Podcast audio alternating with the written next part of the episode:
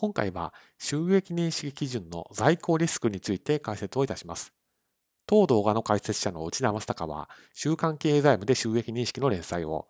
中央経済社で会計書籍の執筆を、税務研究会で収益認識法人税、消費税のセミナー講師を務めさせていただいていますので、当動画をご覧いただくと収益認識基準の在庫リスクが理解できるようになります。まずはじめに在庫リスクの意味についてです。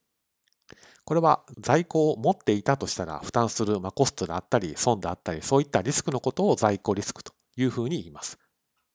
例えば具体的にどういうものが挙げられるのかというと倉庫などで保管をしていると。ですからそれに伴って発生する倉庫保管料とか場合によっては保険料とかそういったような費用を負担すると。これが保管面での在庫リスクになります。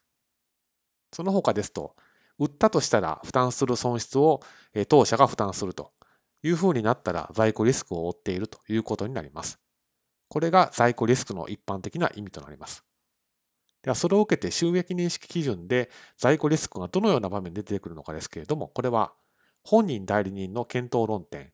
まあ、会計基準で言いますと適用指針の47項で、本人代理人の判定をする3つの指標の一つとして、在庫リスクが例示されています。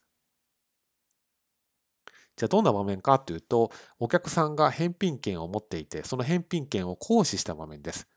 誰がその在庫リスクを負うんですかということです。でもし返品された時に当社が在庫リスクを負担しているんであれば、まあ、本人になる可能性があるというような考え方が収益認識会計基準の適用指針47項で示されています。